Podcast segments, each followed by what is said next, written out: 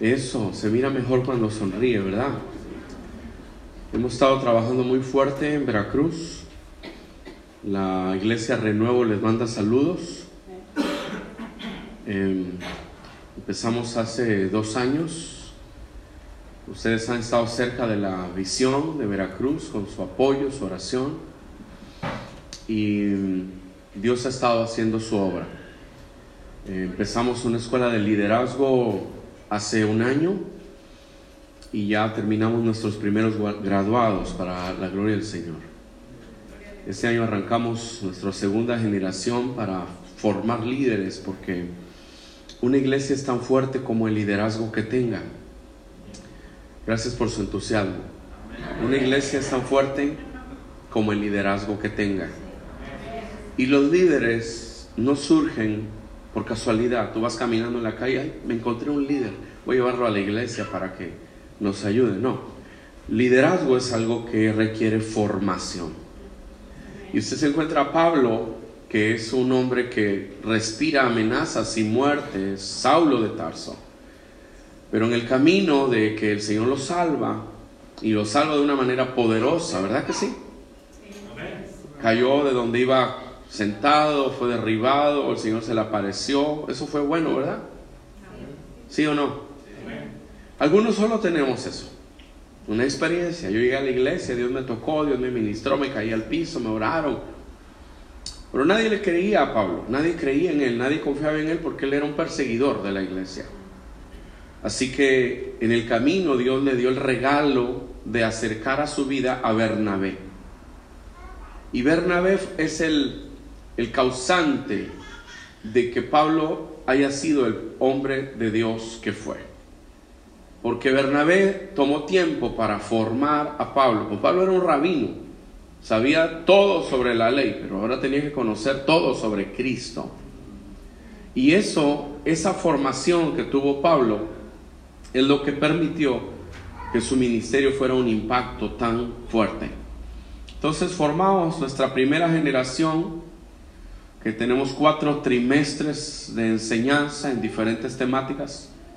Ahora estamos arrancando la siguiente eh, generación de líderes, porque aunque no somos muchos, entendemos que cada uno de los que vienen a una congregación tienen la capacidad de multiplicarse. Amén. Gracias por su gozo esta mañana. Pero, ¿para qué quiero yo que se multipliquen así como están? No, yo quiero que se multipliquen cuando hayan entendido la verdad de la palabra. Porque si yo no entiendo la palabra de Dios, yo no me debo multiplicar, porque si yo mismo no me aguanto, imagínate si hay 10 como yo. Voltea con tu vecino y dile, creo que Dios te está hablando. Entonces hay que formarlos para que el Señor con su palabra traiga transformación. Y ahora sí, entonces que se multipliquen para que se multipliquen transformados y no se multipliquen los problemas. Entonces, hemos estado trabajando en la congregación, el proyecto evangelizador en diferentes ciudades, seguimos caminando con él. Gracias a Dios por sus oraciones, hemos estado teniendo conexiones con muchos ministerios que están interesados en la evangelización de las naciones. Y esas conexiones nos están ayudando a poder llegar más rápido a donde tardaríamos muchos años en llegar, porque las conexiones son puentes que Dios te da para llegar. Amén. Para llegar a donde tú debes llegar. Tú no puedes llegar solo. Tú necesitas gente que te lleve a donde Dios quiere que tú estés. El etíope no podía entender hasta que se encontró con Felipe y Felipe fue la conexión para él. Eliseo no podía haber entendido nada de lo que entendió, pero Elías fue una conexión para él. Y la Biblia está llena de ejemplos, ¿no? Como Ruth que se encuentra a Noemí, que es la suegra molestosa, pero esa no era así. Esa era una suegra llena de Dios, como las que hay aquí ahora. ¿Verdad que sí? Una suegra consagrada que oye la voz del Espíritu Santo. Y esa mujer, Noemí, fue la conexión para que Ruth pudiera entrar al diseño de Dios. Y ahora después, Ruth ahí está como una viuda, pero se encuentra a vos. Y vos es la conexión para tener herencia. Gloria a Dios. Entonces, hemos estado trabajando en estas conexiones en México para proyectos que tienen que ver con la evangelización. Nos sentaremos este año a una reunión de líderes. Ore por eso, estamos trabajando para tener una reunión este año con líderes que hacen evangelismo en, en México para hacer una mesa de consejo que pueda ayudar a nuestro ministerio con su madurez, con su experiencia. Ahí en esa mesa hay algunas personas que están haciendo evangelismo muy fuerte, como el, el director del ministerio de Motesi, ahí en Latinoamérica, y otros ministerios así. Así que les estoy platicando porque ustedes son una iglesia que ora por nosotros, que nos recibe, que nos apoya, y que usted sepa lo que estamos haciendo para el Señor, y que gracias a personas como ustedes, iglesias como ustedes, pastores como ustedes, aquí vamos caminando. Este noviembre pasado tuvimos una comida con líderes de todo el país para hablarles de evangelismo y fue una reunión muy exitosa y unos días antes nos reunimos con el que traduce a, a Franklin Graham, que ha sido el director para América Latina del Ministerio de la Asociación Billy Graham. Y ellos aceptaron ser parte de nuestra mesa de consejo y eso es una gran bendición, una gran puerta. Así que yo le quiero decir gracias por ayudarnos, porque Dios nos ha enviado a hacer algo, pero no lo podemos hacer solos. Así que ahí estamos en la ciudad, en Veracruz, Boca del Río. Estamos trabajando con el Consejo de Pastores, porque creemos que Veracruz debe ser transformado, pero la transformación no sucede de un día a otro, es un proceso. Pero es un proceso que requiere una dirección y requiere perseverancia. Y empezamos con cuatro o cinco pastores. En diciembre pasado tuvimos 190 pastores sentados que nunca habían venido, que nunca habían llegado. es como una bola de nieve. Lo que Dios te manda hacer siempre es como una pelota de nieve que va creciendo, va creciendo hasta que se vuelve una avalancha. Amén. Entonces yo le quiero inspirar a que lo que Dios le dijo que haga, lo haga. Y si no ve nada, siga. Y si no pasa nada, siga, porque no depende de la gente ni de usted, depende de la fidelidad de Dios que le ha llamado a hacer algo. Amén. Ok, por favor póngase sobre sus pies. Me da mucho gusto ver a sus pastores, hermano Pedro, hermana Rosa. Y les traje café veracruzano, el mejor café de México. Tenía yo todos los bultos ahí en la puerta del avión para todos ustedes, pero eh, la gente dijo, no, no puede llevar todos esos bultos en el avión. Así que los tuve que dejar, pero me traje una bolsa y se las dejé a sus pastores. Ya si ellos les invitan o no, ya sí, no es mi problema. Pero es el mejor café de México. Y lo hago con gusto porque Dios me ha enseñado a honrar. Porque usted puede pasar por la vida con un camino de deshonra, de, de, los puentes que Dios le da, usted los tumba. Y dice, no me importa, pero los puentes se usan para ir y se usan para volver. Amén. Entonces Dios me enseñó hace algún tiempo y todavía estoy aprendiendo la necesidad de honrar a cada persona que nos invita. Y a través de pequeños detalles como estos, siempre decimos a la gente, honramos tu ministerio, honramos esta casa y valoramos el lugar que nos da. Así que a Dios la gloria por eso. Quiero que vaya conmigo a Jeremías, capítulo 1. Y quiero que lea, por favor, los primeros versos dice la palabra del Señor, vino palabra de Jehová a mí diciendo, verso 4, el verso 5 dice, Jeremías 1.5, antes que te formases en el vientre te conocí.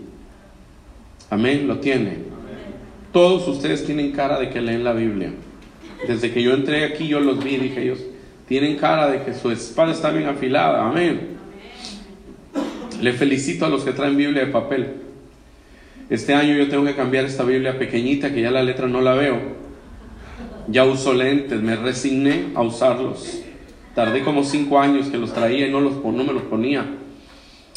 Pero alguien dijo que después de los 40 ya no lees la Biblia con los ojos, sino con el ombligo.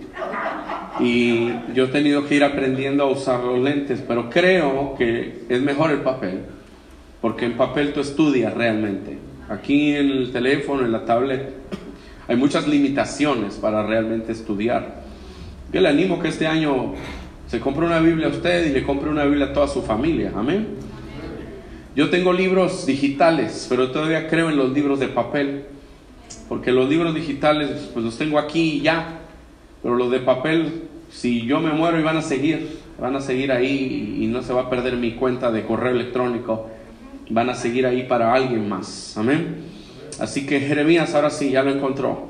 Jeremías 1, 4. Vino pues palabra de Jehová a mí diciendo, antes que te formases en el vientre te conocí, y antes que nacieses te santifiqué, te di por profeta a las naciones. Y yo dije, ah, ah, Señor Jehová, aquí no sé hablar, porque soy niño. Y me dijo Jehová, no digas soy un niño, porque a todo lo que te envíe irás tú y dirás todo lo que te mande. No temas delante de ellos, porque contigo estoy para librarte, dice Jehová. Y extendió Jehová su mano y tocó mi boca. Y me dijo, aquí he puesto mis palabras en tu boca. Mira que te he puesto en este día sobre naciones y sobre reinos para arrancar y para destruir, para arruinar y para derribar, para edificar y para plantar. La palabra de Jehová vino a mí diciendo, ¿qué ves Jeremías? Y dije, veo una vara de almendro. Y me dijo Jehová, bien has visto, porque yo apresuro mi palabra para ponerla por obra. Puede sentarse, por favor. Eh, estoy esta mañana con una inquietud en mi corazón y un gran sentido de responsabilidad. Eh, le he dicho a Dios, Señor, yo quiero traer una palabra para, para la congregación de Gilroy. Eh, en mi corazón hay un, un sentido de responsabilidad al venir aquí esta mañana de poder dar aquello que viene del Señor para esta casa. Siempre que vengo aquí hay una carga similar, es como que Dios me dice, ponte las pilas y predica lo que yo quiero que prediques. Y vengo con este entendimiento en mi corazón de, de dar lo mejor que tengo, lo mejor que Dios me ha dicho que dé para esta congregación. Amén. Y quiero que reciba esta palabra. Mira, uh, Jeremías es un profeta. Pero no era, no era un profeta, pero Dios lo hizo un profeta. Y en términos muy generales, profeta tiene que ver con alguien que oye lo que Dios está diciendo. En otros pasajes se les llama videntes. Un vidente, creo que es una palabra correcta, la usa el mundo para muchas cosas, pero en la Biblia está allí y el enfoque es que hay gente a quien Dios le da gracias, le da dones para poder oír y ver cosas que vienen de Dios y que no son posibles de ver ni de oír por métodos terrenales. Cosas que ni el diablo puede saber, ni puede entender, pero que Dios lo revela a su pueblo.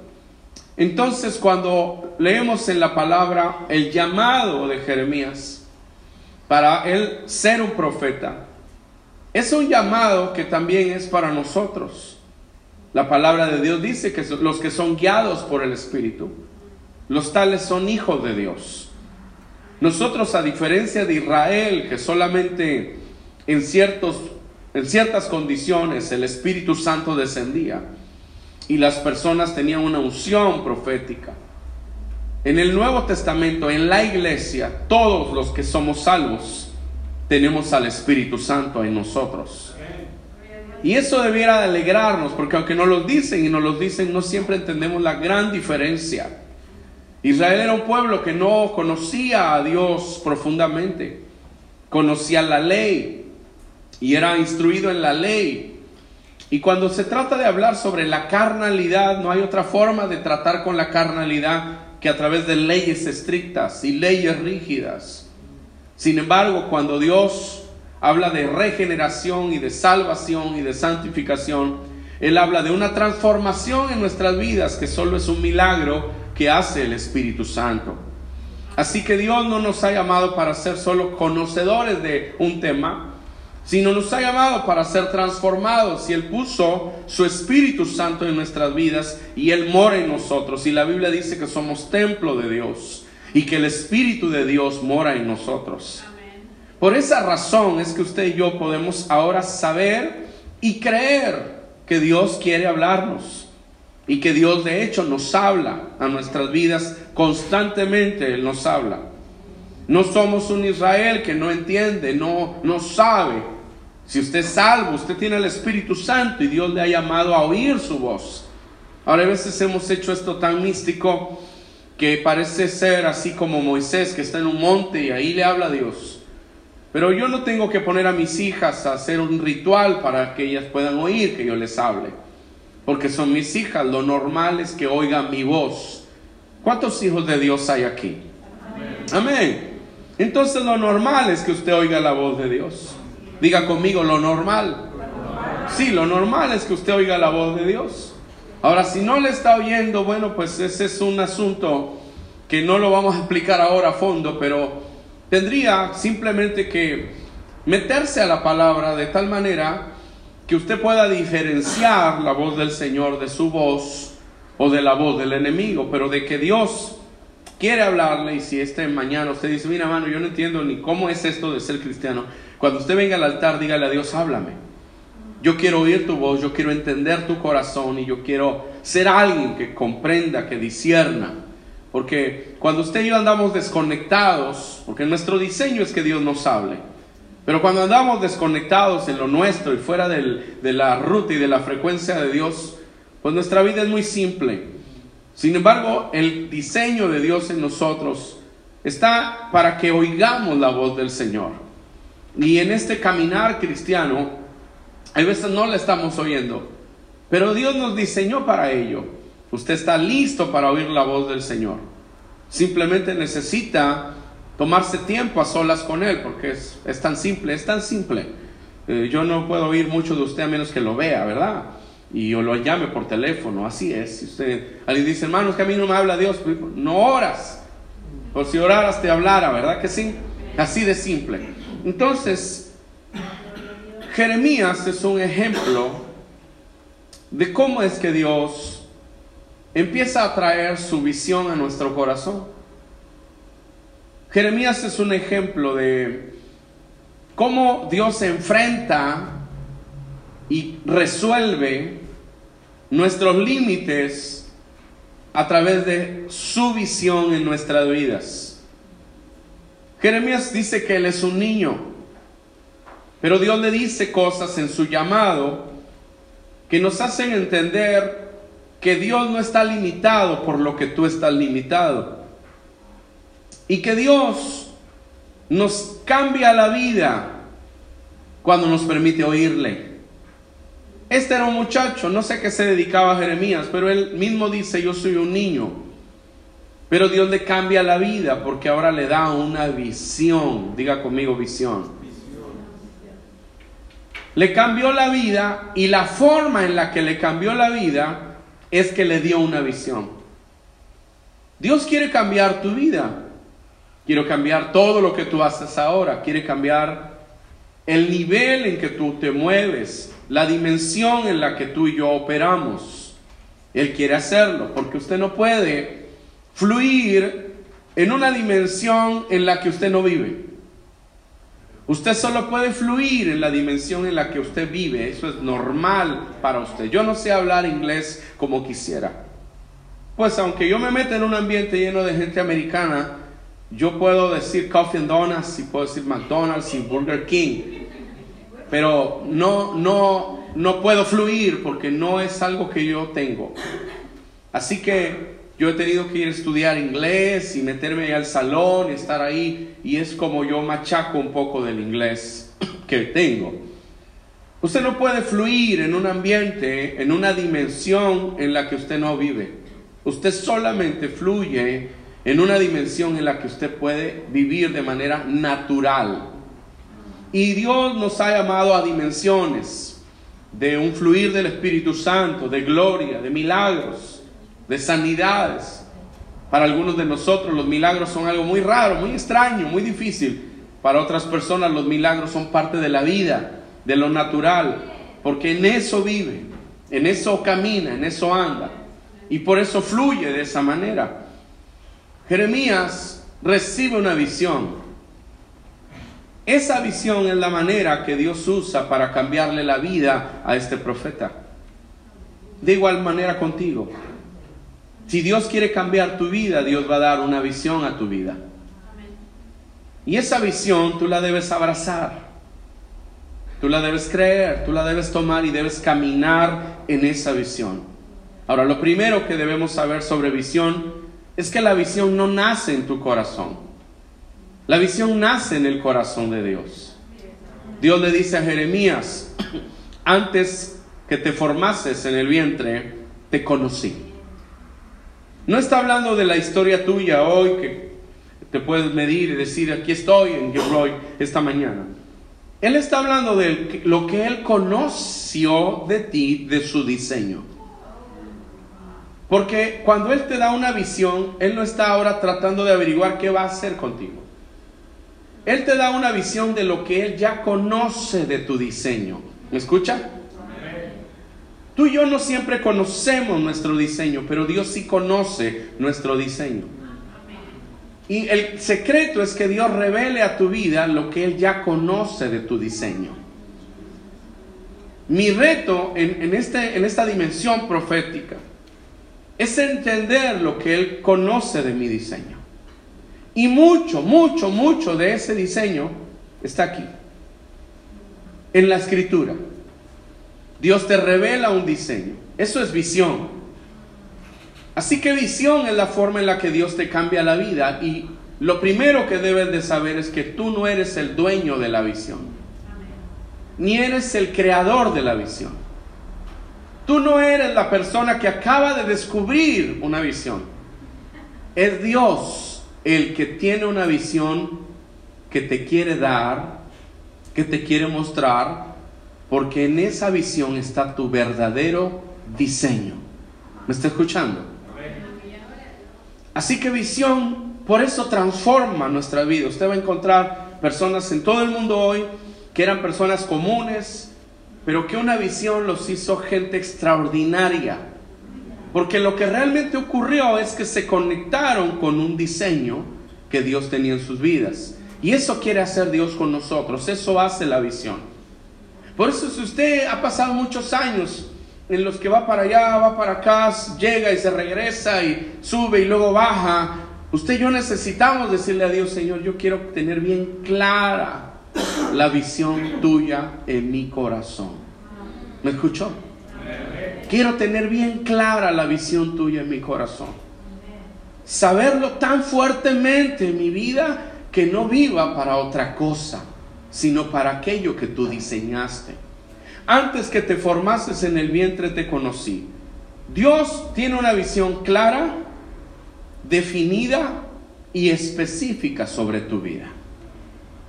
Tú tienes que tener una visión clara, definida y específica de ti mismo en Cristo Jesús. ¿Me escucha? Esta es la reunión de los silenciosos. Pero yo espero que ese silencio es porque tiene un poco de frío y porque está poniendo mucha atención. Dios tiene una visión clara, definida y específica de ti. ¿Qué quieres? ¿Hacia dónde vas? ¿A qué le estás tirando? ¿A qué le apuntas? Snoopy y Charlie Brown, en aquellos años cuando salían esas caricaturas, tiraba una flecha a Charlie Brown, caía donde fuera y ahí iba corriendo Snoopy y ponía el punto negro. El target. No se necesita mucha puntería así. Si tú tienes Hoy conciencia que vives, que estás aquí. Tú y yo necesitamos tener una visión clara, definida y específica, porque así la tiene Dios. Dice la Biblia que el Cordero fue inmolado desde antes de la fundación del mundo. Dios sabía a dónde iba, que cayó Adán, ese no fue un problema. Dios ya sabía a dónde él iba. Que Adán y Eva pecaron, eso no fue para Dios un dolor de cabeza. Dios ya sabía dónde iba. Que hay un diablo que mata, roba y destruye, eso para Dios no es un problema, porque Dios sabe dónde va, Dios sabe qué quiere y Dios sabe que va a haber victoria. Aleluya. Amén. Cuando tú no tienes una visión clara, definida y específica, tú estás siempre diciendo, ¿será? ¿Dios estará conmigo? ¿Dios no está conmigo? A lo mejor el enemigo, yo creo que mejor me voy para atrás. Pero cuando tú tienes una visión clara, definida y específica, porque así la tiene Dios, antes que te formases en el vientre te conocí Cuando tú la tienes, no es lo que te rodea lo que decide. Es Dios el que ya decidió por ti y tú solo le caminas creyendo. Creyendo. ¿Ok? Va conmigo. Dios es el Dios que habla claramente. Usted y yo necesitamos conectarnos, no para que Dios construya una visión, fabrique una visión, porque resulta que ya tiene muchas visiones y hoy tú no estabas en la lista, entonces tienes que esperarte media hora que Dios construya una visión para ti. No, sino para que Dios muestre la visión que Él tiene en tu corazón. Ok, ¿qué más son la visión? Dice, antes que te formases en el vientre te conocí, antes que nacieses te santifiqué. Antes que nacieses te santifiqué. Santificar en la Biblia tiene que ver con apartar algo. Cuando es apartado algo. Somos santos porque Dios nos ha apartado. Amén. Entonces, para Dios, la visión que Él te da a ti te va a apartar. Hay cosas que tú tendrás que decidir no hacer. Y hay otras que decidirás sí hacerlas porque están en la visión. Amén. A mí me gusta cantar, pero yo no soy cantante. Alguien me ha dicho, ¿por qué no grabo un CD? Bueno, porque cuando grabas un CD tienes que andar por todos lados promocionándolo. Y yo no me veo promocionando un CD, yo me veo salvando almas. Entonces hay cosas que yo no puedo hacer. Yo doy conferencias, hay veces doy conferencias seculares, pero no es como mi pasión. Porque alguna vez alguien me invita y lo hago, y lo hago con mucho gusto. Pero hay cosas que yo he tenido que entender que son la visión y otras que no son la visión. Y cuando tú tienes como 20 cosas que estás haciendo, terminas haciendo ninguna. Por lo menos ninguna bien. Ponte con tu vecino y dile, me pasó rozando, pero esa era para ti. ¿Sí? Entonces la visión nos lleva a apartarnos. Cualquier visión que Dios te dé te hará enfocarte, como cuando el sol pasa por una lupa, que pasa tan amplificado que quema y provoca hasta un incendio. Y si lo enfocas más, se vuelve un rayo láser y puede cortar hasta cero. ¿Por qué pasa eso? Porque hay un enfoque, porque cualquier visión que Dios te da tiene que apartarte. Y cuando tú te vuelves alguien enfocado, tú te vuelves poderoso. ¿Me está escuchando? Usted se vuelve poderoso cuando usted se enfoca en algo. Mira, yo no sé cocinar. Mi hermana sabe cocinar riquísimo. Un día invítenla a que les cocine a todos. Va a haber avivamiento ese día. Patricia cocina con, mire, ya tiene un sion en las manos para cocinar. No, la verdad que sí, riquísimo. Pero yo no. A lo mejor me parezco a alguien en este lugar que tampoco cocina. Bendito sea Dios. A ver si no la regué con lo que estoy diciendo. Pero si yo, si yo tuviera que cocinar, yo necesitaría aprender. Sí, porque no, no, nací yo con esa gracia. Hay gente que nacemos con ciertos dones, pero hay otros que tenemos que adquirir habilidades. Amén. Si usted tiene 40 años y todavía no sabe cocinar, yo le vengo a decir algo que sale de mi corazón, no es de Dios. Como dice Pablo, digo yo, no el Señor. Usted no quiere cocinar. Porque no se trata de, de tanto de que no sabe y hay veces en la vida, el no entender que yo debo enfocarme, hace que yo esté haciendo muchas cosas, pero no esté haciendo ninguna. Y usted no puede ser bueno en todo, pero usted puede ser bueno en algo. Y cuando usted es bueno en eso, porque ese es su diseño, ahí está su prosperidad. Ahí están los sueldos que usted no tiene. Usted pasa al altar, ah, ayúdame. Y Dios dice, enfócate. Porque la visión te tiene que apartar. Tu prosperidad no siempre viene cuando pasas al altar y oras. Tu prosperidad muchas veces viene cuando descubres tu diseño, que eso es visión, y cuando tú te enfocas, porque Dios te aparta. Dios te aparta.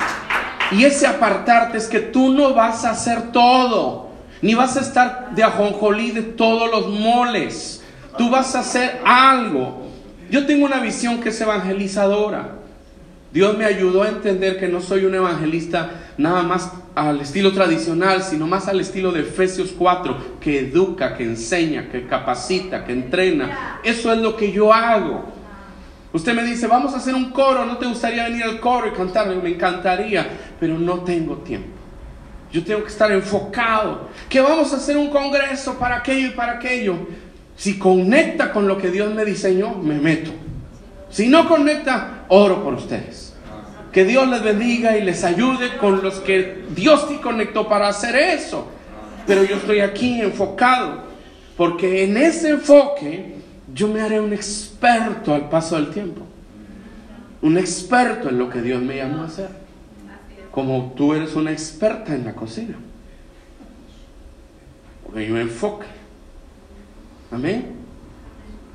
Y cuando tú llegas a un empleo y dices, ¿y usted qué sabe hacer? Pues yo sé hacer un poco de todo. No, no, no. Usted puede decir, yo soy un experto en electricidad. Ah, sí, sí. Eso cambia todo. ¿Y su ministerio qué es? No, pues yo soy como que de chile de mole y de pozole, pero con muchas ganas, le echo mucho fe. No, no. Dios te dio una visión y Dios te apartó. Y en ese apartarte tú debes de saber hacia dónde tú te vas. Por eso le hablaba un poco esta mañana sobre la escuela de liderazgo. Porque en una escuela de liderazgo la gente empieza a descubrir su diseño y empieza a enfocarse. Posiblemente aquí hay alguien que es un tremendo director de alabanza, pero le da tanta pena cantar. Pero a Pedro Infante le daba pena cantar y Javier Solís le daba pena cantar y y todos los cantantes que tú ves algún día les dio pena cantar, pero alguien los animó y ellos dijeron, oye, si canta, canta bien. Entonces a veces hay tantos dones, usted dice, Señor, mándame. Y, los dones están aquí. Solo que a veces hay, hay que eh, ayudar a las personas a enfocarse. Porque a veces ni tú mismo crees lo que Dios te dio. Y necesitas a alguien que sí lo crea que crea lo que Dios te dio a ti. Ahí está Jeremías. Soy un niño. Y Dios dice, yo no te veo así. Entonces tengo que convencer de lo que yo diseñé para ti. Esa es visión. Esa es una visión profética en nuestras vidas. Número dos, la visión que Dios nos da tiene una dirección. Es decir, no solo tiene un enfoque, sino sabemos hacia dónde vamos. El Señor le dice, yo te di por profeta a las naciones. ¿Ese es tu llamado? ¿Cuál es tu llamado? ¿Cuál es el tuyo? No, pues no sé. Ah, ese es un grave problema.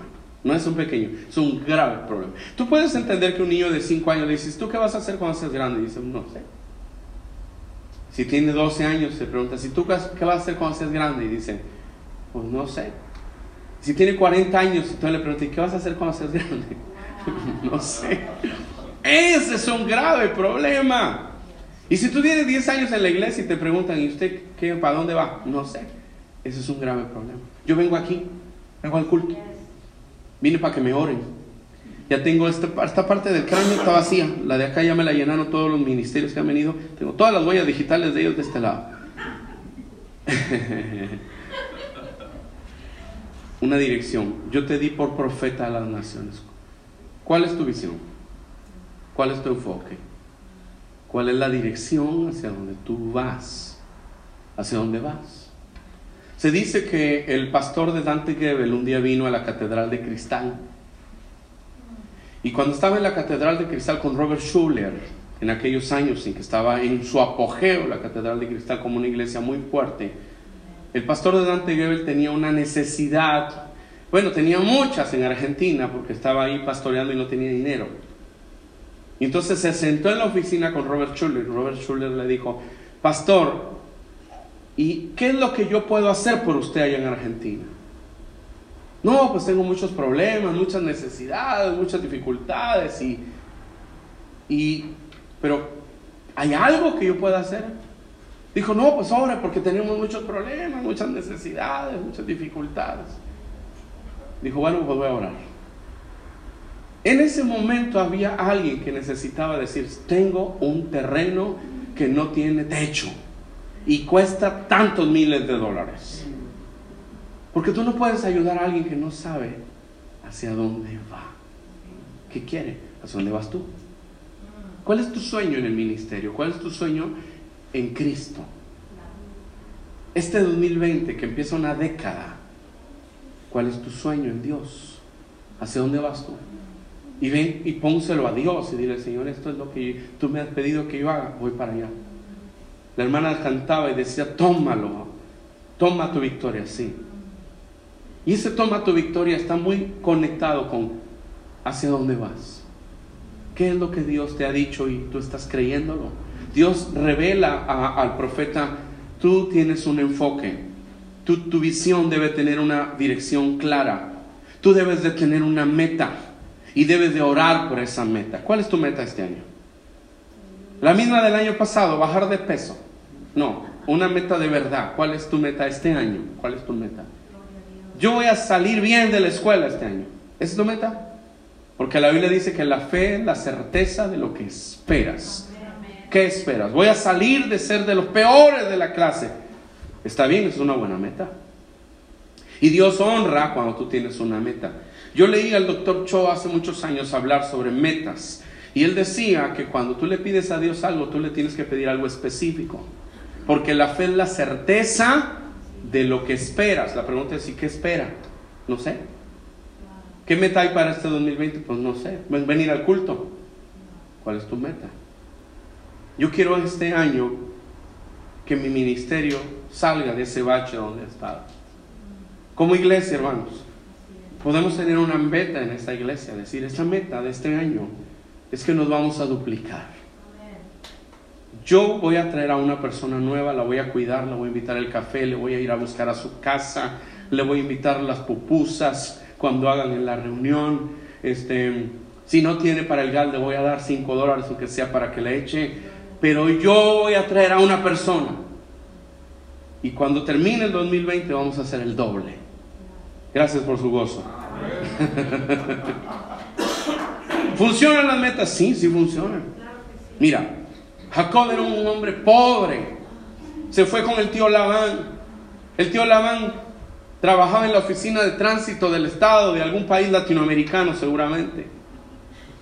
Le subía y le bajaba el, el, sueldo, le robaba, le hacía de todo. Y un día Dios le dio una idea, porque Dios se la dio a Jacob y puso a, aparearse al ganado enfrente de el agua donde había unas varas que él había cortado y le había quitado la corteza y se veían blancas y negras. Y como se apareaban ahí, sus crías nacían rayadas y manchadas. Por favor, no me pregunte cómo pasaba eso. No sé. No sé, no sé cómo puede suceder. Porque eso es raro, ¿verdad? Que usted ponga varas ahí negras y blancas y las crías nazcan blancas con negro. No, no, no sé cómo pasa. No hay una explicación científica. Lo único que sí sé es que usted va a parir, en el buen sentido de la palabra, aquello que ve, aquello que tiene claro. Usted no va a parir algo que usted no tiene claro. ¿Cuál es tu meta?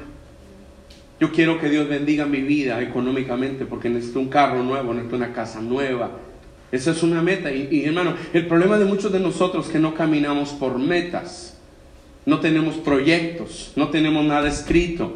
El Señor le dijo a, a escribe la visión en tablas para que todo el que la lea pueda correr en esa dirección.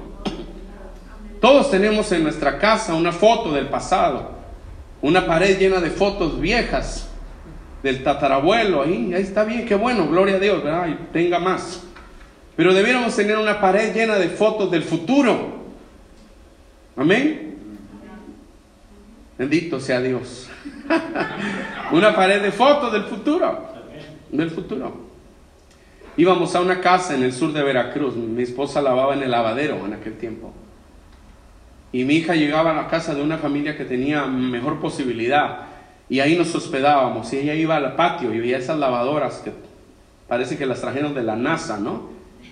Le puro botón y ella le ponía las manos a las lavadoras. Tendría como seis años.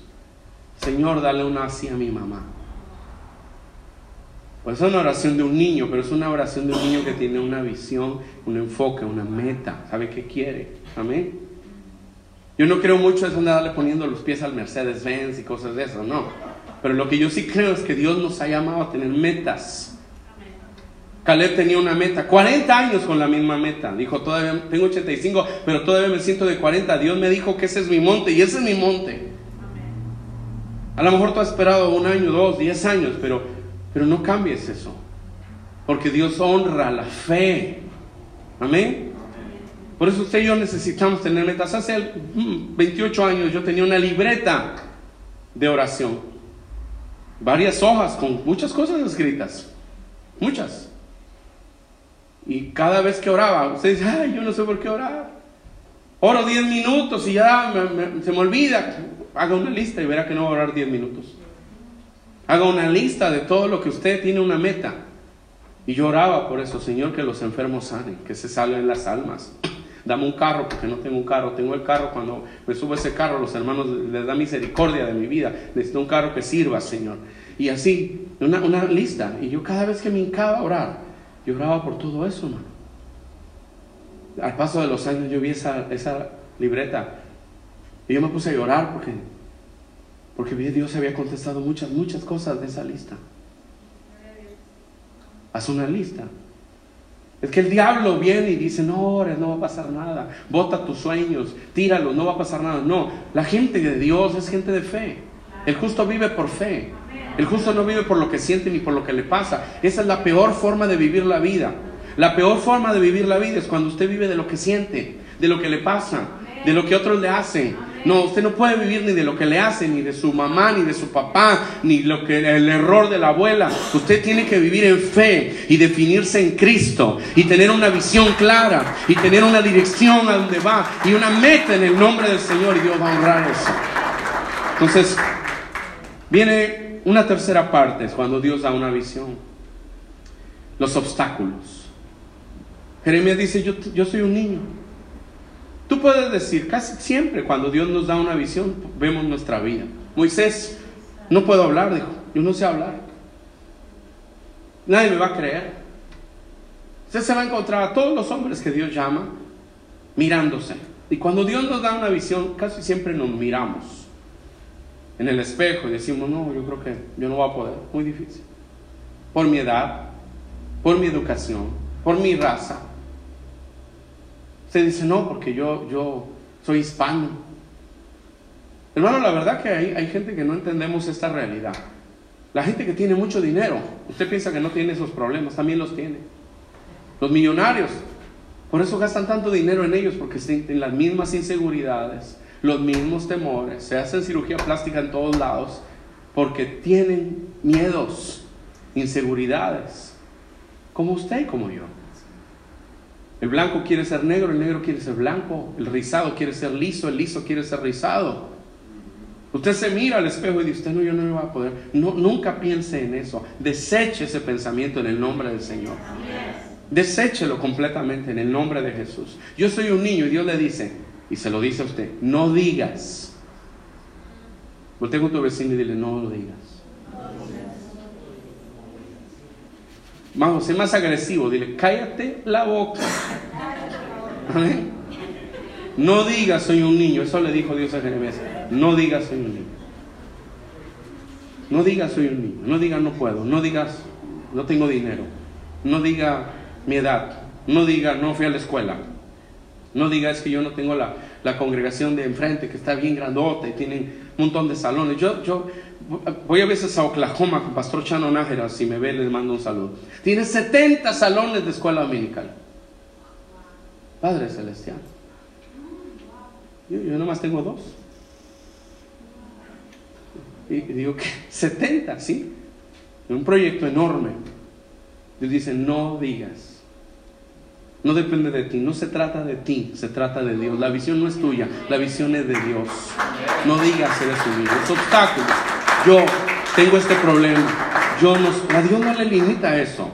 Y lo sabemos porque la Biblia nos lo dice, ¿verdad? El viejo Abraham y Dios le dice vas a ser padre de naciones. Lo hace a propósito. La anciana Sara y Dios le dice vas a ser madre de naciones, madre de multitudes.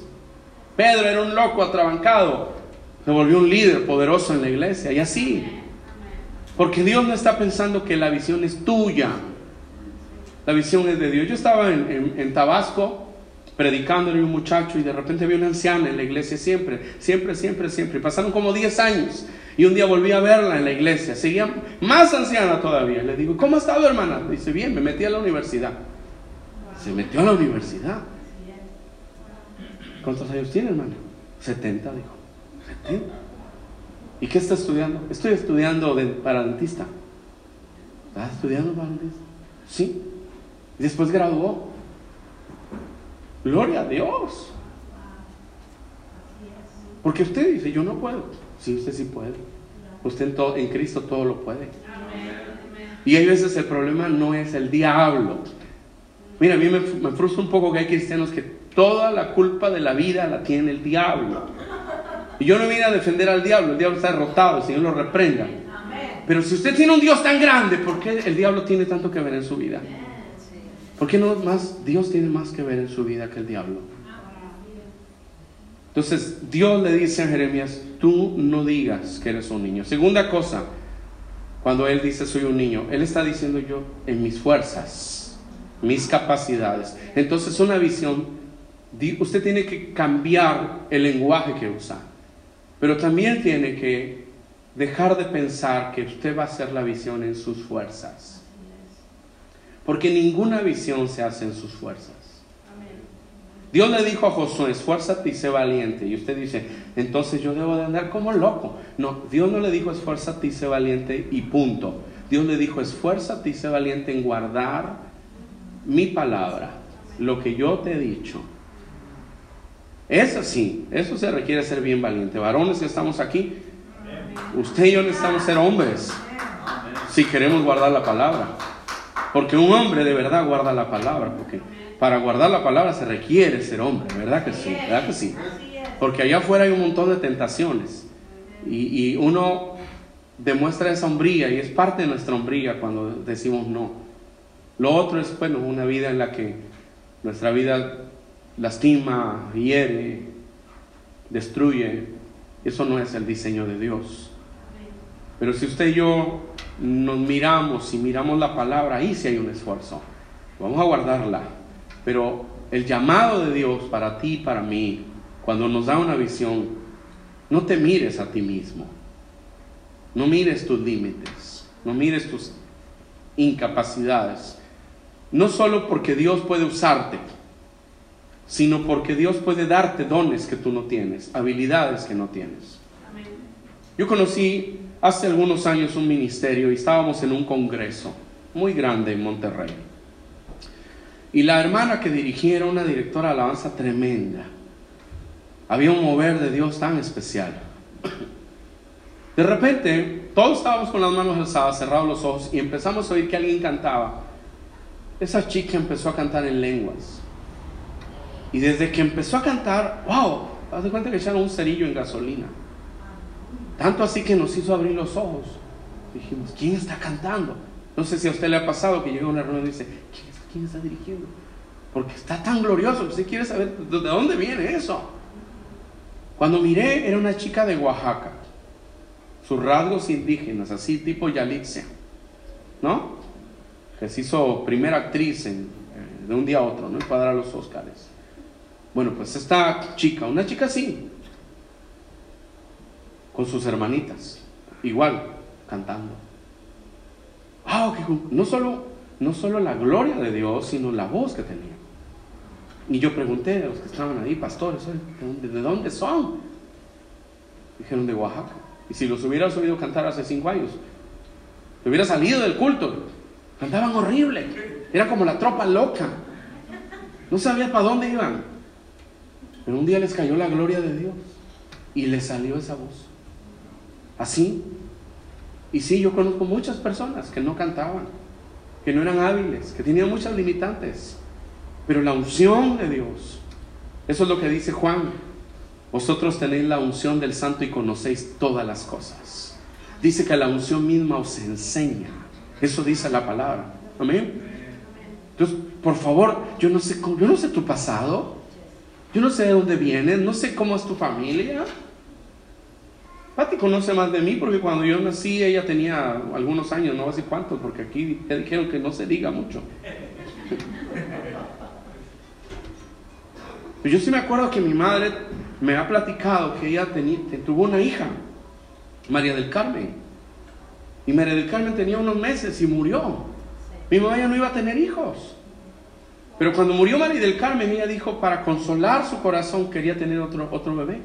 Y nací yo. Y mi madre vendía en el mercado. Tenía un puesto de, de frutas. Y como no había manera de cuidarme, me ponían abajo del puesto en una reja de madera de los tomates. Esa era mi cuna. Al paso de los años, donde yo me paro, donde predico a Dios la gloria.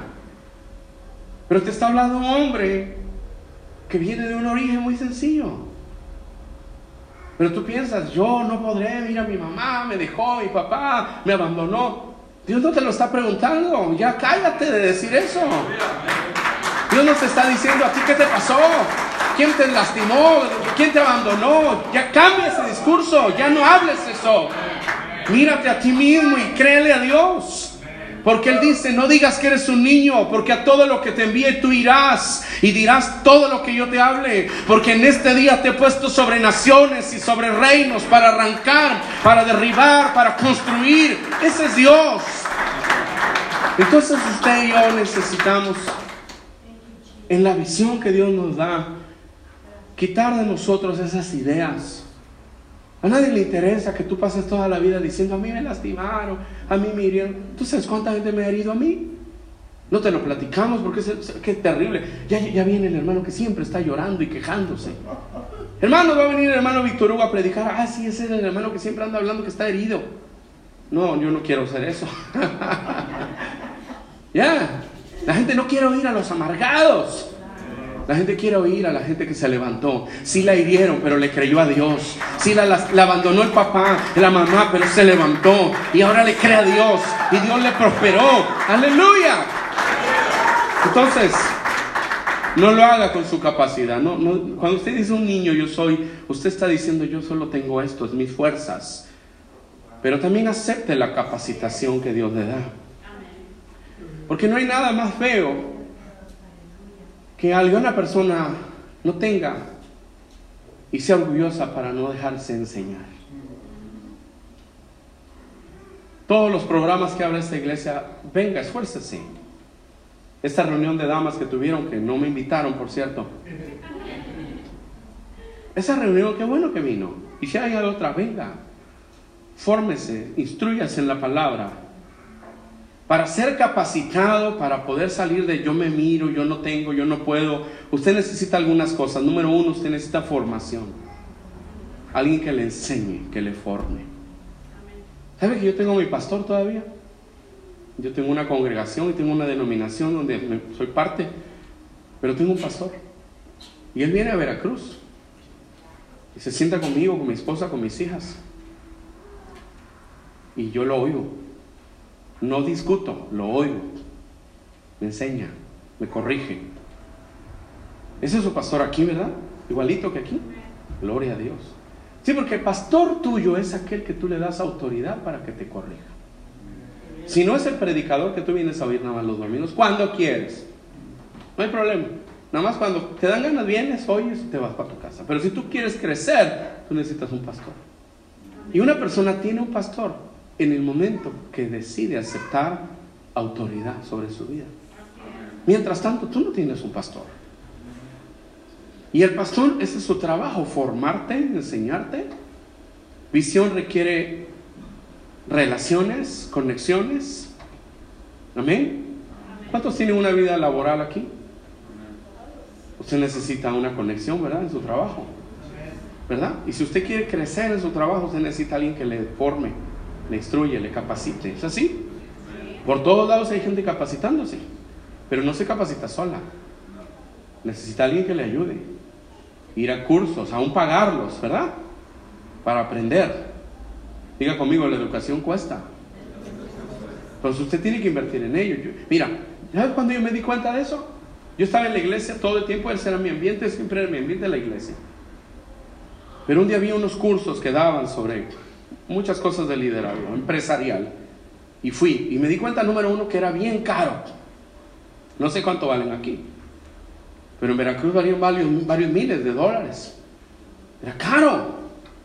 Y cuando llegué allí había puro gerente de empresas. Y me di cuenta de algunas cosas. Número uno, que la gente allá afuera, con tal de prosperar, no le importa invertir. Porque quiere crecer. No se están quejando, ellos van, invierten. Ahora, si quieren una buena enseñanza, ¿verdad que sí? Me di cuenta también de que la gente afuera tiene metas. La gente afuera quiere mejorar, quiere estar bien. Cuando esa gente viene aquí, usted debe de influenciarlos con su vida. Que usted tiene metas, que usted tiene sueños, usted tiene planes. Amén. Ay, Padre Santo, hoy están muy callados todos ustedes. Aleluya. Una visión requiere perseverancia, requiere metodología.